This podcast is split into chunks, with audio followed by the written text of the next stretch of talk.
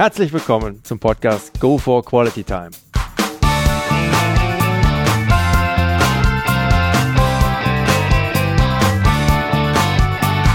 Hier werden wöchentlich spannende Persönlichkeiten interviewt, um mit deren Erlebnissen und Erfahrungen zu mehr Lebensqualität in ihrem Alltag beizutragen. Mein Name ist Detlef Massorts. Ich fühle mich als Weltbürger an vielen Orten dieser Welt sehr wohl, habe riesigen Spaß am internationalen Networken und bin obendrein noch ein begeisterter Fußballer. Ich freue mich sehr, heute als Gast Hansi Küpper begrüßen zu dürfen mit dem Titel der Folge 38. Mit Ruhrpottscham, Sachverstand und sozialer Kompetenz zeigt er Kante. Hallo Hansi. Hallo, ich grüße dich. Dann lass uns mal ab in dein Kurzprofil springen. Name. Hansi Küpper. Hans Georg eigentlich. Okay. Alter. 55. Mhm. Geburtsort? Essen. Wohnort? Pfaffenhofen zwischen Ingolstadt und Bayern. Äh, und, und München wie ich von dir gelernt habe, mit 4F, ja? Genau, Pfaffenhofen mit 4F. Familienstand an Sie. Ich bin verheiratet. Mhm. Kinder? Drei an der Zahl, zwei davon wohnen im Ruhrgebiet und eins in Leipzig. Okay, Alle auf dem Weg in den Journalismus oder schon oh. mittendrin. Also in die Fußstapfen des Vaters. Ja. Wie alt sind Sie? Äh, 28, 25 und 20. Mhm. Berufsabschluss, Ausbildung. Äh, ich habe das Abitur gemacht, ich habe auch mein Studium gemacht in Publizistik äh, in Münster, äh, habe aber im Nachhinein halt festgestellt, dass die Praxis in meinem, äh, bei meinem Werdegang dann doch deutlich am Ende die Theorie geschlagen hat. Also alles das, was ich gelernt habe an der Uni, war eher unwichtig äh, bei meinem beruflichen Lebensweg. Mhm. Ausgeübter Beruf heute? Ja, ich bin immer noch äh, wie seit einem Vierteljahrhundert etwa Fernseh-Fußballkommentator. Mhm. Vorlieben, Hobbys? Äh, also ganz klar Reisen. Äh, wenn ich zwei, drei Monate nicht weg war mit meiner Frau, dann wird es allerspätestens wieder Zeit, äh, irgendeine Großstadt, wenn es eben geht, gerne Großstädte aufzusuchen und ich lese viel. Mhm. Hast du ein Lebensmotto, Hansi? Äh, ja, ich glaube schon so dieses Motto, äh, ich wünsche mir die Kraft, Dinge zu ändern, die ich ändern kann, die Gelassenheit, Dinge hinzunehmen, die ich nicht ändern kann äh, und die Weisheit, das eine vom anderen zu unterscheiden, das habe ich schon so zu meinem Lebensmotto gemacht, auch wenn es mit der Gelassenheit nicht immer klappt. Schönes Motto. Gibt es ein absolutes No-No bei dir, also was, was gar nicht geht? Ja, ich glaube, die Grundwerte unserer Gesellschaft, die ja im Moment auch in Frage gestellt werden, wenn die verletzt werden, dann ist es halt ein No-No. Also wenn der äh, Respekt vor dem Mitmenschen äh, verloren geht, wenn die Mitmenschlichkeit verloren geht, äh, wenn nur noch das Eigeninteresse zählt oder das vermeintliche Eigeninteresse von Menschen, die sich wirklich bedrängt fühlen, obwohl sie nicht bedrängt sind, dann ist es, glaube ich, äh, Zeit zu sagen, äh, so kann es nicht weitergehen. Hm, völlig d'accord. Kannst du bitte noch kurz deinen beruflichen Werdegang wiedergeben? Ja, also ich bin äh, 1900, äh, in den frühen 80ern bin ich freier Mitarbeiter geworden bei den Lokalzeitungen in Werne in der Nähe von Dortmund. Äh, dann bin ich seit 87 beim WDR gewesen, habe da aber noch in allen möglichen Bereichen äh, gearbeitet, habe mein Praktikum gemacht von 1988 bis 89 bei einem privaten Hörfunkanbieter in Mainz und als ich da zurückkam, das war der äh, Ende März 1989, genau da hat gerade dann der Westdeutsche Rundfunk mit Kurt Brumme, der Hörfunklegende, ein Kommentatorenseminar ausgerichtet. Da bin ich zum Glück dann noch reingerutscht in dieses Seminar und über dieses Seminar bin ich dann äh, Fußballreporter geworden, damals bei der ARD Hörfunkkonferenz bis 1995 und 1995 bin ich zum DSF gegangen und habe dann seitdem, also jetzt über 20 Jahre, in vielen, vielen äh, verschiedenen Sendern gearbeitet, weil man ja als Fernsehkommentator Fußball immer abhängig davon ist, wo gehen jetzt die Rechte hin und wo bleiben sie. Hm. Hansi, wunderbar. Du gehörst zu den erfahrensten und prominentesten deutschen Fußballkommentatoren, ganz ohne Zweifel. Seit über 25 Jahren begleitest du mittlerweile das Geschehen in der Bundesliga und auch in den Europapokalwettbewerben. Und das, wie ich finde, auf eine wirklich ganz besondere Art und Weise man hört dir einfach gerne zu. Also ich zumindest. Danke. ich zumindest, mein Lieber. Und da kenne ich in meinem Umfeld noch eine ganze Menge anderer, denen das ähnlich geht. Du kommst einfach authentisch rüber und scheust dich vor allem auch nicht bei heiklen sportpolitischen Themen wirklich Kante zu zeigen. Sehr bestimmt, aber auch immer sehr respektvoll bist du dabei. Und du hast obendrein etwas, was ich doch bei dem einen oder anderen deiner Kommentator-Kollegen heutzutage vermisse. Du hast richtig Ahnung vom Fußball. Und das rührt sicherlich wohl auch ein bisschen daher, dass du in jungen Jahren ja auch ein ziemlich guter Kicker warst. Denn was vielleicht auch nur die wenigsten wissen, du hast mit der A-Jugend vom SSV Werne immerhin die westdeutsche Vizemeisterschaft errungen. Wahrscheinlich gab es da bei dir, wie vielen anderen, mich auch eingeschlossen, der den Traum, Fußballprofi zu werden. Wenn ja, wann und wie ist der bei dir ad acta gelegt worden? Äh, also ganz klar, ich wollte natürlich Profi werden. Ähm, wir können auch kurz über den Fluch des Internets sprechen und über Wikipedia. Äh, ich habe irgendwann mal mein altes Stadion in Werne verabschiedet und habe erzählt, wie in diesem Stadion zehn Jahre vor meiner Zeit dieses Finale stattfand um die Westdeutsche Meisterschaft gegen den 1. FC Köln. Da habe ich aber selbst nie gespielt. Das hat dann irgendwann, irgendwann einer falsch verstanden und seitdem heißt es immer, ich sei Westdeutscher Vizemeister bei den A-Junioren gewesen. Äh, das war ich nicht, aber ich war schon okay. in der Westfalen-Auswahl als, mhm. als junger Spieler Spieler. Ich wollte natürlich Profi werden, habe dann irgendwann so im Alter von 20, 21 halt gemerkt, äh, die Veranlagung ist wohl da. Also ich war schon ein glänzender Techniker, Spielintelligenz auch sehr groß. Ich war schnell, aber ich hatte bei weitem nicht die Robustheit, die man halt braucht, um da oben hinzukommen. Also es konnte sein, wenn wir ein Freundschaftsspiel gemacht haben gegen, gegen einen Bundesligisten, dann haben alle gesagt, boah, Hansi, das war ja, wie du die Profis da zum Teil eingedreht hast und dann bin ich aber eine Woche später auf irgendeinem Ascheplatz von einem eigentlich übergewichtigen, knallharten Verteidiger wieder äh, fertig gemacht worden. Also mir fehlte die Robustheit und das hat für mich dann so bedeutet, dass ich Pi mal Daumen im Alter 21, 22, 23, also ich wusste, es reicht zum guten Amateurfußball, aber auch nicht zu mehr. Äh, da war klar, jetzt willst du Sportjournalist werden. Mhm. Mhm.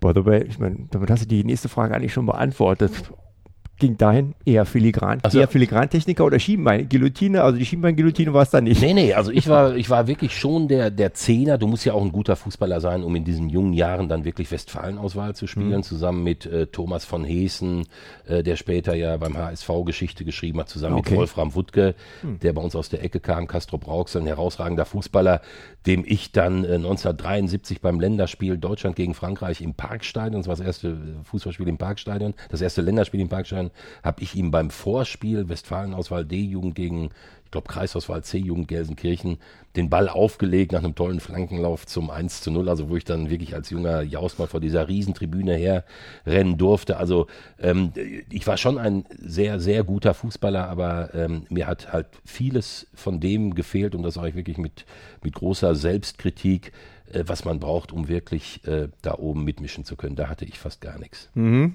okay. Wann und wie ist bei dir die Leidenschaft für den Beruf Fußballkommentator entflammt? Was hat da für dich den Reiz dieses Berufs ausgemacht, beziehungsweise macht es immer noch? Ja, also wie gesagt, ich glaube, das war immer schon seit meiner Kindheit da. Wie, da wollte man natürlich auch noch selber spielen, aber ich werde es natürlich nie vergessen, was es für mich früher bedeutet hat, wenn, wenn Jochen Hageleit kommentiert hat und äh, diese große Welt der Fußball-Bundesliga in dein, in dein Wohnzimmer getragen hat und ich habe davor gesessen halt und habe immer nur gedacht, hoffentlich, wenn jetzt der nächste Torschrei kommt, äh, Tor in Dortmund oder so, ist es auch wirklich für Borussia. Und das waren natürlich faszinierende Momente. Äh, da habe ich natürlich schon so etwas gespürt wie Faszination Fußball kommentieren. Hat sich dann natürlich immer fortgesetzt mit der legendären Sportschau, die ja damals ein absolutes Pflicht, äh, Pflichtprogramm war. Äh, Ernst Huberti und so.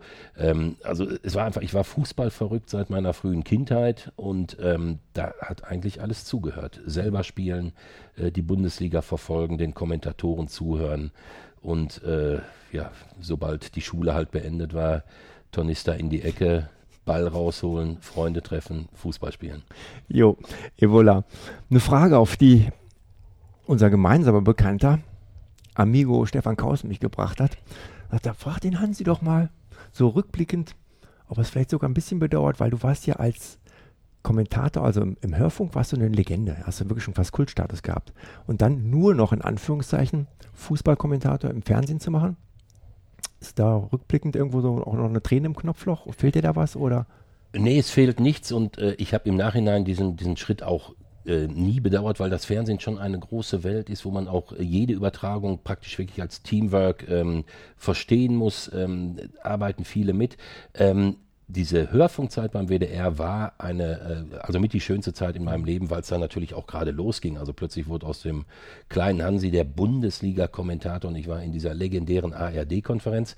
Ähm, was schon damals wirklich sehr traurig war, das muss man sagen, das war so zwischen 1993 und 1994, dass das alles so kippte. Ich war also wirklich ein junger, aufsteigender Kommentator und hätte mir zu dem Zeitpunkt überhaupt nie vorstellen können, mal den WDR zu verlassen. Und dann stellte ich halt fest, die Einsätze werden immer weniger. Und vielleicht, ich weiß nicht, ob es daran lag, dass ich der einzige Westfale war, dass ich also schon so äh, geografisch da hinten angedockt war. Und es war dann irgendwann im Jahr 1994 so, dass ich sagen musste, äh, das ist jetzt, jetzt also eine Entwicklung, äh, die, die führt fast ins Nichts. Das war mhm. für mich eine, eine ganz schlimme Erfahrung damals. Aber ähm, ich habe halt festgestellt, du bist, äh, warst früher jeden Samstag in der Bundesliga-Konferenz. Jetzt aufgrund anderer Kollegen, die wieder zurückgekommen sind und so, bist du vielleicht noch einmal im Monat in der Bundesliga-Konferenz. Also es war diese, diese Wahrnehmung tatsächlich, da ist ein junger, herausragender oder sehr guter mhm. äh, äh, Kommentator, dem, dem so ein bisschen mit die Zukunft gehört. Das war tatsächlich die Wahrnehmung, die ich eigentlich auch gerne gehabt hätte und die viele hatten. Aber das ist halt damals in der Sportredaktion des WDR ganz anders beurteilt worden, aus welchen Gründen auch immer. Und spätestens 1995 war dann klar, dass ich, äh, und das war wirklich ein extrem schwerer Schritt, äh, den WDR verlassen muss. Äh, meine Familie hat mich dafür, ich sage jetzt mal nicht gehasst, aber es war für uns alle ein, ein Schlag, weil wir waren schon Westfalen, wir sind in der Gegend von Dortmund groß geworden. Wie gesagt, ich habe meine Arbeit geliebt, bevor das alles dann am Ende äh, ja, sich so entwickelt hat, mhm. dass es nicht weitergehen konnte. No, es hat auf jeden Fall ein sehr, sehr gutes Ende genommen. Es ist noch lange nicht das Ende der Fahnenstange erreicht. Inwieweit haben Sie bestimmt heute am Spielfeldrand Routine, deine sportjournalistischen Auftritte und inwieweit vielleicht immer auch noch ein bisschen ein wenig Lampenfieber, ein gewisser Spannungsbogen? Was, überwiegt, was überwiegt da und wird sich das vielleicht auch im Laufe der Jahre geändert? Äh, also Lampenfieber habe ich so gut wie gar nicht mehr, es sei denn, es gibt dann doch nochmal im Umfeld einer Fernsehübertragung so Umstände, auf die ich keinen Einfluss hat. Man ist ja auch oft von, von anderen Dingen äh, abhängig, äh, von der Technik oder sowas. Äh, in dem Moment, wo ich ein Fußballspiel kommentiere, egal ob live oder in der Zusammenfassung, weiß ich schon, ich bin vorbereitet, mhm. Äh, ich weiß alles und ähm, Fehler können mir auch bei der besten Vorbereitung passieren oder ich kann auch praktisch ohne Vorbereitung eine tolle Reportage abliefern. Äh, also Lampenfieber gibt's äh, eigentlich nicht mehr, da ist die Routine schon sehr stark. Es darf natürlich nie dazu führen, dass man sagt, vor lauter Routine brennt man nicht nicht mehr. Also mhm. es muss schon immer so sein, dass man, wenn man zur Arbeit fährt, sagt, ähm, auf dieses Spiel heute freue ich mich, da habe ich richtig Bock und ich habe auch schon drei, vier äh, Geschichten, Formulierungen, äh, Themen im Hinterkopf, die ich versuche da irgendwie einzubringen. Also der Anspruch muss natürlich immer da sein, egal ob man es zum ersten Mal macht oder zum tausendsten Mal. Ähnlich im ähnlichem Spiel auch, ne? wenn man sich genau. darauf vorbereitet, immer das Feuer hochhalten an der Stelle. Erkennst du da für dich trotzdem vielleicht auch eine Gefahr von Abnutzenserscheinungen in deinem Beruf und äh, wenn ja, wegen gegnest du dem? Ja, also die Abnutzerscheinung stellt sich natürlich ein, wenn man irgendwann zur Arbeit geht und sagt, ich kann es ja, wo ist das Problem? Es geht einfach. Äh, dem muss man äh, dann natürlich schon äh, entgegenarbeiten, aber es ist wirklich nicht so, dass ich das irgendwie bewusst machen muss, sondern äh, für mich ist es einfach völlig klar. Ich habe mich 25 Jahre lang gewissenhaft auf meine Spiele vorbereitet. Äh, ich setze mich auch nicht in eine Talkrunde, um mich da äh, zu blamieren und eventuell wirklich vorgeführt zu werden, sondern das Gegenteil muss der Fall sein. Ähm, ich muss oder ich muss versuchen, alles zu wissen. Und wenn ich dann feststelle, dass das Thema sich in eine Richtung entwickelt, wo ich nicht safe bin, dann mhm. bin ich auch wirklich der allererste, der in dem Moment dann sagt, sorry, äh, bevor ich jetzt was Falsches sage, da habe ich wenig Ahnung, da bin ich schlecht informiert, lasst mich da bitte außen vor. Akkurat. In der Saison 2000, 2001. Legendär. Legendär, oh ja. Hattest du am letzten Spieltag schon verkündet, der deutsche Meister im Jahre 2001 heißt Schalke 04 könnte mir vorstellen, dass du danach noch einiges auszuhalten hattest von enttäuschten Schalke-Einhängern, die sich schon im Meisterhimmel wähnten und dann ja in der 94. Minute doch noch je aus allen Träumen gerissen wurden. Es hieß ja auch so, schon zwischendurch, das Spiel in Hamburg sei aus, was aber de facto nicht der Fall war und wo Andersen dann in der 94. Minute noch den Ball ins Hamburger Tor gedroschen hat. Hatte diese Aussage noch ein Nachspiel für dich? Also überhaupt nicht, weil, also wir sind ja auch so ein bisschen jetzt gerade beim äh, Aufklären der Legenden. Also mhm. ich war nie westdeutscher Vizemeister bei der, bei der A-Jugend, auch wenn es bei Wikipedia steht. Und diese Sache, dass damals Schalke wirklich glaubte, wir sind Meister und das Spiel in Hamburg ist zu Ende gegangen mit einem 1 zu 0. Das ist damals ausschließlich von der ganzen Crew, die in Gelsenkirchen im Einsatz war, von Premiere so rausgetragen worden. Ich habe in Hamburg, äh, in, in München gesessen, äh, im, in der Konferenz und ich habe in der Konferenz in einem Live-Kommentar, also für jeden, der mir zuhörte, klar erkennbar, das ist jetzt seine Einschätzung. Barbares trifft die Bayern ins Herz, der deutsche Meister heißt Schalke 04. Da war für jeden klar, hier wird natürlich noch gespielt. Aber hm. Küpper sagt jetzt, das Ding ist durch. Hm. So, also so wie wahrscheinlich viele schon gesagt haben, das Ding ist gelaufen. So, und dann geht es am Ende aber doch ja. noch 3 zu 3 aus. Also, du hast doch gesagt, das Ding ist gelaufen. Ja, aber es ist ja meine Einschätzung gewesen. So und so war das dann halt und ich habe dann weiter kommentiert und das Spiel ging weiter und dann habe ich äh, gesagt, und Schalke ist deutscher Meister oder nicht. Und das ist dann hinterher, ist das so ein bisschen vermischt worden. Ich glaube auch, weil die Kollegen, die da äh, auf Schalke wirklich den Überblick verloren hatten und nicht mehr richtig vernetzt waren, äh, dann gerne gesagt haben, oh, der Hansi Küpper, der hat es doch in seinem Kommentar selbst schon gesagt. Aber das war schon klar. Äh, ich habe es gesagt in einer Live-Situation und alle wussten, das Spiel geht noch weiter. Und wenn es völlig verrückt läuft, dann schlagen die Bayern nochmal zurück. Und so war es ja dann. so war es dann auch. Dann haben wir das auch nochmal geklärt. Wunderbar. Wie siehst du, Hansi, die Entwicklung im Fußball, die auf eine Art Weltliga abzielen? Oder auch, wenn wir über außereuropäische Investoren bei europäischen Vereinen sprechen? Also ich sehe sie extrem alarmierend in allen Bereichen. Wir haben die schräge Situation, dass wenn wir über die FIFA sprechen, die FIFA ihre Machtpolitik betreibt, indem sie jedem, der eine Stimme hat, irgendwas geben möchte und jetzt über eine 48er WM nachdenkt. Ja, wo ich sage, also hier kontrollieren jetzt die Kleinen, die ja dann auch alle käuflich sind, nicht mhm. eventuell im, nicht, nicht unbedingt im juristischen Sinne des Wortes, die kontrollieren den Weltfußball. Und diese absurde Entwicklung hat dazu geführt, dass wir eine beschämende WM in Katar erleben werden. Eine WM, bei der ich mir kein einziges Spiel angucken werde. Du sprichst und, mal aus dem Herzen, sorry. Ja, ja. Das habe ich auch schon Also gesagt. ich habe, ich, hab, ich glaube, es war der 2. Dezember 2010. Da kam diese Entscheidung. Wir hatten abends ein, ein Spiel in, äh, in, in Dortmund, Dortmund gegen Lviv, Lemberg. Und ich habe vorher mit dem, äh, mit dem Redaktionsleiter kurz gesprochen. Ich sagte, du, heute war die WM-Vergabe Katar. Äh, da müssen wir auch drüber reden. Kann ich da drüber reden? Sagt er, klar, Hansi, du bist Sportjournalist, sollst du. Und dann habe ich halt an diesem Tag schon, und da sage ich heute im Nachhinein, da hätte ich mich über einige mehr Journalisten gefreut, die das getan hätten. Und nicht erst, als man dann hörte, da sterben täglich Menschen auf den Baustellen und und und. Da habe ich damals schon gesagt, ähm, dieser Tag wird eingehen äh, als Tag der Schande von Zürich. Äh, heute ist die Seele des Fußballs für Petrodollar in die Wüste verkauft worden. Und ähm, wie gesagt, das hat dann noch relativ lange gedauert, bis dann dieses Medienecho entsprechend kam. Ich bin immer noch der Meinung, wenn 2010 alle sofort gesagt hätten, das geht nicht. Wir mhm. können nicht diesen wunderbaren Sport in ein Kamelreitparadies äh, schicken, äh, wo Schwulen und Lesben die Peitsche droht. Das ist unwürdig, unfassbar. Aber das ist halt die FIFA.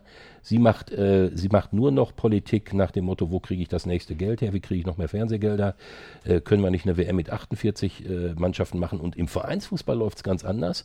Da wird, also in der UEFA, da wird, äh, werden die Geschicke des Fußballs nur von den Mächtigen gemacht. Da zählen die Kleinen überhaupt nicht. Und das führt halt dazu, dass, wie der Philipp Köster von Elf Freunden es jetzt gesagt hat, diese Champions League natürlich inzwischen eine Karikatur eines Wettbewerbes ist. Wir haben alle so ein mulmiges Gefühl, wenn plötzlich die Spiele nur noch 6-0, 7-0 ausgehen, wenn wir vorher schon wissen, wer die Gruppe übersteht, wenn wir geradezu sehnsüchtig uns freuen, wenn mal ein Außenseiter es dann doch nochmal irgendwie schafft. Und äh, ich finde es traurig und das geht auch auf den Sportjournalismus, dass wir es zwar immer schaffen zu sagen, äh, der hat dann in der 80. Minute von 4-4-2 äh, auf 4-2-3-1 umgestellt, aber wir schaffen es nicht mehr zu sagen, diese Entwicklung ist gefährlich, diese Entwicklung ist gefährlich. Lass uns doch mal dem Christian Heidel oder dem Herbert Bruchhagen zuhören. Das sind ernsthafte Männer, das sind Manager, die das alles verstehen und lass uns frühzeitig reagieren, wenn es über die Verteilung von Fernsehgeldern oder um die Verteilung von Fernsehgeldern geht, wenn es darum geht, äh, wie kann immer noch ein gewisser Wettbewerb bewahrt bleiben. Der Wettbewerb ist in der Bundesliga nicht mehr gegeben, mhm. das wissen wir. Deswegen freuen wir uns immer noch, wenn es im Abstiegskampf spannend wird. Äh, der Wettbewerb ist in der Champions League nicht mehr gegeben bis zum Viertelfinale. Mhm. Äh, Karl-Heinz Rummenigge würde am liebsten selbst das noch verhindern. Der würde eigentlich bis zum Endspiel gerne die Mannschaften ähm, festschreiben lassen, solange Bayern dabei ist. Also man denke nur an diesen Vorstoß Setzliste, ja. weil er einfach mal im Achtelfinale schon gegen Juve spielen musste. Das alles sind gefährliche Entwicklungen, die wir jetzt nicht mehr zurückdrehen können. Ich wundere mich über all die Leute, die Jahrzehnte oder Jahre zugeguckt haben und jetzt sagen, ach, wie konnte es so weit kommen? Dann sage ich ja, vielleicht, weil ihr still wart. Ich glaube, dem ist nichts hinzuzufügen. Fußball ist irgendwo auch ein Stück Spiegelbild unserer Gesellschaft. Definitiv. Ja. Stichworte Politiker und Polizeieinsätze beim Fußball. Was löst das bei dir aus? Ähm, also im Grundsatz zunächst mal, wir brauchen gute Politiker und wir brauchen eine funktionierende Polizei. Deswegen äh, zunächst mal herzlich willkommen, was natürlich im Jahre 2012 äh, passiert ist und was den, dem Fußball und auch unserer Gesellschaft nicht gut getan hat. Das war halt die Tatsache, dass die Politik und die Polizei festgestellt haben, ups, also für all die Probleme, Gewalt auf dem Schulhof, Gewalt in den Innenstädten, Gewalt in der Familie, sind wir ja irgendwie zuständig und werden haftbar gemacht. Und da müssen wir uns immer, da sind wir auch dann immer angreifbar. Oder wir können sagen, wir können es nicht verhindern, irgendwie wird es immer Gewalt geben. Es gibt genau einen Bereich in, in unserer Gesellschaft, wo wir als Polizei und als Politiker immer wieder sagen können, wir kämpfen, aber der Fußball macht seine Hausaufgaben nicht. Und das war halt relativ skurril, wie diese Gewaltdebatte im Fußball geführt wurde, so als hätte jeder Vereinspräsident die Möglichkeit, von heute auf morgen sein Stadion zu befrieden. Und das war, war grotesk, äh, hat aber natürlich eine unfassbare Außenwirkung, weil sich jedes Medium auf dieses Thema stürzt. Jeder Politiker, jeder äh, Polizeigewerkschaftsfunktionär oder Präsident äh, durfte sich äh, ausbreiten in den Medien, wurde in jede Talkshow eingeladen und immer gesagt, der Fußball muss seine Hausaufgaben machen. Und wenn man dann ganz zart den Finger gehoben hat und gesagt hat, Entschuldigung, aber es ist nun mal ein Fakt, dass beim Münchner Oktoberfest 25 mal so viele Menschen verletzt werden wie beim Fußball. Und es ist ein Fakt, dass über den Fußball aber 70 mal so viel berichtet wird. Weil nämlich der Polizeisprecher von München sagt, wir sind zufrieden mit der Bilanz. Da, wo so viel gesoffen wird, da wird es immer zu äh, alkoholbedingten Körperverletzungsdelikten kommen. Das ist die Wahrnehmung dieser Gesellschaft, wenn es um ein Volksfest geht mhm. oder, ich sag's nochmal, oder um Gewalt auf dem Schulhof. Nur der Fußball wurde halt in diesem Jahr von der Politik und von der Polizei vor sich hergetrieben. Und äh, ich empfinde es in, inzwischen dann doch als zumindest ein bisschen wohltuend, dass so diese große Hysterie, für die die Politik gesorgt hat, ähm, so ein bisschen ab, äh, abgeflacht ist. Wobei wir es natürlich immer noch erleben. Also eine Pyrofackel im Stadion beschäftigt dann immer noch äh, Millionen Menschen und äh, zehn zusammengeschlagene Menschen in irgendeiner deutschen Innenstadt finden gar nicht mehr in der Öffentlichkeit statt, weil es halt die Normalität ist. Traurig genug, ja. Ja. Traurig genug. Äh, muss ich kurz sagen, ich hm. bin strikt gegen Pyro. Hm. Äh, es geht nicht darum, äh, das zu rechtfertigen, wenn Pyro im Stadion zum hm. Einsatz kommt, aber wir müssen es äh, schon akzeptieren, dass Pyro früher der, der Inbegriff von toller Stimmung war. Und wir müssen halt äh, auch akzeptieren, dass als gesamtgesellschaftliches Phänomen der Pyro-Einsatz im Fußball völlig nebensächlich ist. Wie gesagt, als gesamtgesellschaftliches Phänomen. Mhm. Mhm. Hansi, Frage an den Profi. Zum Thema, mit dem wir alle tagtäglich konfrontiert werden und das unseren Alltag wohl doch mehr beeinflusst, als wir das wahrhaben wollen. Der Journalismus mal generell. Picken wir uns den mal raus, also jetzt nicht nur auf den Fußball bezogen. Wie hat sich der beziehungsweise die Berichterstattung in den letzten 20 Jahren aus deiner Sicht geändert und wie gehst du damit um, beziehungsweise welche Schlüsse ziehst du daraus für dich? Äh, also er hat sich natürlich dramatisch verändert, äh, weil heutzutage äh, du ja keine Zeitung mehr kaufen musst, kein Fernseher mehr anmachen musst, kein Radio mehr anmachen musst, um in Anführungszeichen Journalismus oder Meinungsmache zu erleben. Das hast du halt alle, alles übers Internet und alles das, was früher, ich sag mal, ein Stammtisch war in Flensburg oder in Garmisch-Partenkirchen, ist heute im nächsten Schritt schon ein wie auch immer geartetes journalistisches Produkt. Jeder Chat, äh, jeder Podcast mhm. ist die Herstellung von Öffentlichkeit und deswegen hast du jetzt praktisch das Phänomen, dass du, äh, ich mal grob gesprochen, in Deutschland 30 Millionen Journalisten hast, die von einem Moment auf den anderen Öffentlichkeit herstellen können. Und das ist natürlich eine äh, gewaltige Veränderung. Das führt ja auch natürlich dazu, dass die, die wirklich noch richtigen Journalismus betreiben und damit ihr Geld verdienen, plötzlich in einem Wettbewerb steht, äh, stehen, wo es heißt, immer schneller, mhm. immer mehr, immer dramatischer. Und äh, das ist dann schon eine Welt, äh, wo ich sage, sie macht es mir ein bisschen schwer, weil du natürlich von vornherein sagen musst, ich muss jetzt ganz, ganz anders filtern. Ich bekomme Pi mal Daumen 100 bis 200 bis 300 mal so viele Informationen wie früher. Und äh, ich muss halt ganz anders filtern. Ich muss mir die Frage stellen, wie kommt es eigentlich, dass ich sieben oder acht verschiedene Quellen bemühe und die schreiben alle das Gleiche. Dann stelle ich mhm. natürlich fest, ja, weil die eine von der anderen abschreibt. Paste, weil, weil inzwischen äh, Journalisten ja in, in vielerlei Hinsicht keine Journalisten mehr sind im Sinne von, äh, ich sammle Informationen, ich überdenke sie, ich verwerte sie, ich gebe sie dann weiter gefiltert, äh, indem ich auch meine Intelligenz ins Spiel gebracht habe und das Ganze bewerte, sondern viele Journalisten sind natürlich gerade im Online-Bereich inzwischen nur noch Multiplikatoren. Mhm. Ne, du kriegst irgendwoher eine Information, die willst du auf deine Seite bringen, die willst du natürlich ein bisschen anfixen mit einer, mit einer ähm, reißerischen Headline mhm. und äh, dann hast du halt plötzlich, wie gesagt, 300 mal so viel, 500 mal so viel Information wie früher. Und das eigentlich Wichtige ist dann halt dieses intelligente Filtern dessen, was du noch bekommst. Was würdest du in dem Zusammenhang empfehlen, beziehungsweise dir auch wünschen, wie Leser oder Zuschauer mit dem heutigen Journalismus umgehen sollten, beziehungsweise ihn hinterfragen sollten? Also genauso, dass man einfach nicht mehr, und diese Erfahrung macht man ja, sagt, ich übernehme die Information und baue sie ungefiltert in, in meine äh, Argumentationsweisen ähm, ein und in, in, in mein äh, Argumentationsgebilde, sondern dass man immer sagt, stimmt das denn? Das schreibt der andere doch auch schon. Wieso kommt jetzt hier nicht die, die Gegenfrage? Also wie oft ich es auch im Fernsehen dann noch erlebe, äh, auch in Talkshows, dass ich halt vor dem Fernseher sitze und irgendjemand sagt irgendwas und die Gegenfrage drängt sich mir auf und ich sage, wieso sagt denn jetzt hm. keiner? Und dann geht es weiter.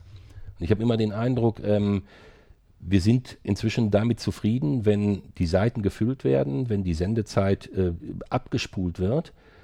Und wir haben fast ein bisschen Angst davor, irgendwann nochmal wirklich in eine Konfrontation zu gehen und zu sagen, sag mal, du behauptest hier gerade irgendetwas. Das kann doch nicht dein Ernst sein, weil ABC, das, also eine wirkliche Streitkultur, äh, die auch noch äh, Massen äh, erreicht, haben wir ja kaum noch. Mhm. Deswegen kann ich nur jedem sagen, gebt euch nicht einfach damit zufrieden, was ihr lest, hinterfragt es. Und wenn ihr die Möglichkeit habt, es offen zu hinterfragen, dann tut es halt offen. Wunderbar, wunderbar. In der Sichtweise, das deckt sich auch herrlich mit der vom Stefan Kausten, deinem Kollegen. Das Interview hatte ich ja schon vor einigen Monaten machen dürfen mit ihm. Völlig d'accord und parallel. Also von dem, was du wiedergegeben hast, sind das ja auch schon Ratschläge, würde ich mal sagen, für junge Leute, die heute, die heute den Journalistenberuf anstreben. Ja geht in die Richtung, das zu empfehlen oder würdest du noch was draufsetzen?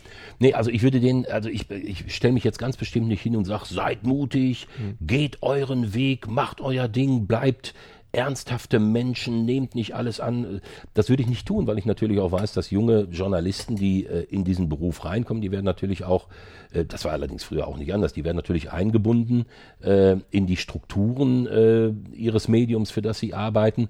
Und die können jetzt nicht äh, ankommen und sagen, so, ich bin jetzt derjenige, der noch an den wahren Journalismus glaubt und ich mache hier Enthüllungsjournalismus, sondern sie müssen natürlich auch äh, akzeptieren, dass ihnen durch ihren Arbeitgeber Grenzen gesetzt werden. Aber das in einer Balance zu halten, zu sagen, ja, ich muss schon funktionieren, ich muss schon, wenn die mir heute sagen, du musst eine Seite voll machen, dann muss ich diese Seite schon voll machen. Äh, und wenn die mir sagen, das Thema ist übrigens unser Schlüsselthema, mach da mal bitte, dann muss ich das machen. Ich bin schon irgendwo weisungsgebunden. Aber man kann natürlich auf der anderen Seite trotzdem sagen, äh, ich, ich äh, mache meinen Job und mache das, was andere von mir erwarten aber innerhalb dieses Jobs versuche ich so weit wie möglich, mir meine vor allen Dingen geistige Eigenständigkeit zu bewahren. Schön. Rückblickend, was war so deine größte berufliche Herausforderung bisher? Äh, also ich glaube, die größte berufliche Herausforderung, das waren dann tatsächlich diese Talkshows, in denen es halt nicht darum ging äh, zu sagen, äh, wieso hat er jetzt den Ball nicht reingemacht oder wieso kann ein so erfahrener Abwehrspieler solche Fehler machen, sondern äh, die größten Herausforderungen waren dann wirklich die, wo es in, in Talkshows, äh, allem voran natürlich im Doppelpass, weil der hat ein, ein, ein großes Publikum, äh, um Grundsatzfragen geht, wo man also äh, dann plötzlich sagen muss, auch gegen viele Menschen, die sich diese Gedanken gar nicht gemacht haben, äh, hier geht es jetzt vielleicht auch ein bisschen darum, den Fußball, äh, diesen wunderbaren mhm. Sport äh, zu verteidigen und damit auch ein bisschen äh, unsere Kultur zu verteidigen, weil wir wissen ja, wenn das große Geld kommt, dann äh, findet es immer seinen Weg und es findet immer unfassbar viele Menschen, die dem hinterherhecheln, die sagen, das ist nun mal so, da muss man, da brauchen wir noch mehr Geld, äh, komm mal in der Zukunft an und so, wo ich sage, also ich bin in der Zukunft, ich bin auch in der Gegenwart und egal wo ich hingucke, ich stelle immer fest, dass diese Werte, die unseren Fußball zu dem gemacht haben, was er heute ist, dass die in einer tiefen Verwurzelung liegen. Dass Tradition nicht bedeutet, da war mal früher was, sondern dass Tradition äh, bedeutet, ich bin Teil einer Gemeinschaft, die über Jahrzehnte gewachsen ist. Das gibt mir Halt, das gibt mir Identität, das, das schärft meine Persönlichkeit. Und diese Diskussion, wenn sie denn kommen, 50 plus 1 Regel, ähm, auch, auch äh, Polizeieinsätze, Medienhysterie, äh, Gewalt im Fußball, ähm, wohin geht der Fußball, äh, Verteilung von Fernsehgeldern, das sind schon äh, die Dinge, die mich sehr interessieren und wo ich sage, wenn ich dann mit äh, zwei bis drei Mitmachern in einer Talkrunde sitze, natürlich auch mit, mit Managern, äh, die ja Teil des Geschäfts sind und natürlich ein Interesse daran haben, dass es immer so weitergeht, dann ist das schon für mich äh, eine Herausforderung zu sagen, nee, es geht auch anders. Und ihr könnt mich jetzt dreimal als Romantiker bespötteln. Beim vierten Mal sage ich euch, dass die Romantiker, die in der Gegenwart angekommen sind und die Zukunft gestalten wollen, deutlich stärker sind als ihr, weil Romantik bedeutet, ich weiß, wo ich herkomme, ich weiß, welche Werte zählen. Und diese Werte, auch wenn sie aus der Vergangenheit kommen, die werde ich verteidigen, äh, auch in einer Zukunft, in der, wenn es nach euch geht, nur noch das Geld regiert. Bitte an Sie weiter so Kante zeigen. Wunderbar. Life Story, kommen wir zu dem Punkt. Gibt es da ein besonderes Ereignis bei dir, vielleicht auch mit einem besonderen Menschen aus deiner Vergangenheit, welches deinen weiteren Lebensweg geprägt hat und in welcher Form? Also das waren äh, eigentlich eher so äh, ganz kleine Randgeschichten, da werden sich die, die äh, Menschen gar nicht mehr dran erinnern. Also ich weiß, dass ich so als, als junger Journalist, da meint man ja auch, man, man macht so alles richtig und dann und, und, äh, man hat auch immer eher Schulterklopfen bekommen. Ähm, also so dieses wirklich äh, harte journalistische Miteinander umgehen im Sinne der Sache war, war ja auch nicht überall ausgeprägt und im Sportjournalismus vielleicht noch mal ein bisschen weniger als woanders.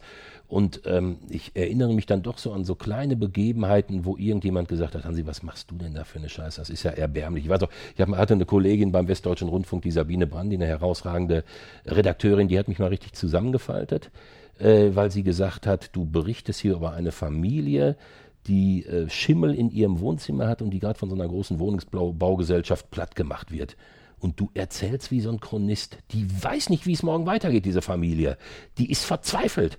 Und ich will von dir diese Verzweiflung hören. Dann habe ich eine halbe Stunde in mich gegangen, habe den ganzen Beitrag wieder umgeschmissen und dann habe ich Gas gegeben und habe es nie, äh, hab's, hab's nie vergessen, äh, was sie mir da sagen wollte. Mach dich mit den Menschen, also wenn sie es verdient haben, eins und mach dich zu ihrem Interessensvertreter. Und ich weiß noch, der Werner Hofmeister, Redakteur vom vom äh, WDR Hörfunk damals, äh, das war einer, der hat dir halt richtig in den Hintern getreten. Ich hatte da mal als junger Kommentator ein, äh, ein Interview mit Uli Hoeneß, das war überhaupt nicht auf Kampf ausgelegt. Ich wollte so ein bisschen hoch, Herr Hoeneß, heute sind Sie hier Schalke, da haben Sie ja mal. Und Hoeneß hatte irgendwie keinen Bock und hat da so, also mich so richtig abgesaut und ich habe es mit mir machen lassen. Und dann sagte Werner Hofmeister so sinngemäß, bist du jetzt Interviewreporter oder was? Kannst du, kannst du dich wehren oder was? Bist du Journalist oder willst du dich jetzt da von so einem Bundesliga-Manager vorführen lassen? Sowas habe ich mir halt gemerkt. Ne? Mhm. Ne? Das heißt, ich bin dann in den Folgezeiten grundsätzlich auch immer in Interviews gegangen, äh, wo ich dachte, das kann jetzt nicht, kann ja kein Kampfinterview werden. Dazu ist die Thematik ja gar nicht angetan. Hatte aber immer das Thema im Hinterkopf, was passiert, wenn der jetzt anfängt zu beißen. Also von daher sage ich schon, äh, die die mich, äh, also die kleinen Erfahrungen, die mich da so geprägt haben, äh, das waren eher Randgeschichten von tollen Journalisten, die mir in den Arsch getreten haben. Erstens kommt es anders, als man denkt. Genau. Hansi, es war wirklich ein Riesenvergnügen, einen Mediprofi wie dich hier in deinen heiligen vier Wänden interviewen zu dürfen und ordentlich Tiefgang hatten wir auch noch mit drin. Also vielen lieben Dank für deine Zeit. Herzlich gerne. Und dieses Interview, insbesondere vor dem Hintergrund, dass du dich ja jetzt gleich auch schon wieder aufmachen musst. Zum nächsten Spieltag geht es ab ins Studio. Hat wirklich mächtig Spaß gemacht. Also nochmal herzlichen Dank dafür. Herzlich gerne. Liebe Zuhörer, sollten Sie weitergehendes Interesse an der Person Hansi Küpper haben, einfach mal einen Blick auf seine Webseite werfen unter www.hansiküpper.de. Den Link finden Sie aber auch wie gehabt in meinen Shownotes. In dem Sinne, sollte Ihnen der heutige Podcast gefallen haben, dann würde ich mich sehr freuen, wenn Sie ihn kurz in iTunes bewerten könnten. Ihre Bewertung hilft, meinen Podcast sichtbarer zu machen und mehr Leute werden so auf ihn aufmerksam. Ich würde mich sehr freuen, Sie auch nächste Woche wieder begrüßen zu dürfen. Bis dahin eine entspannte Quality Time.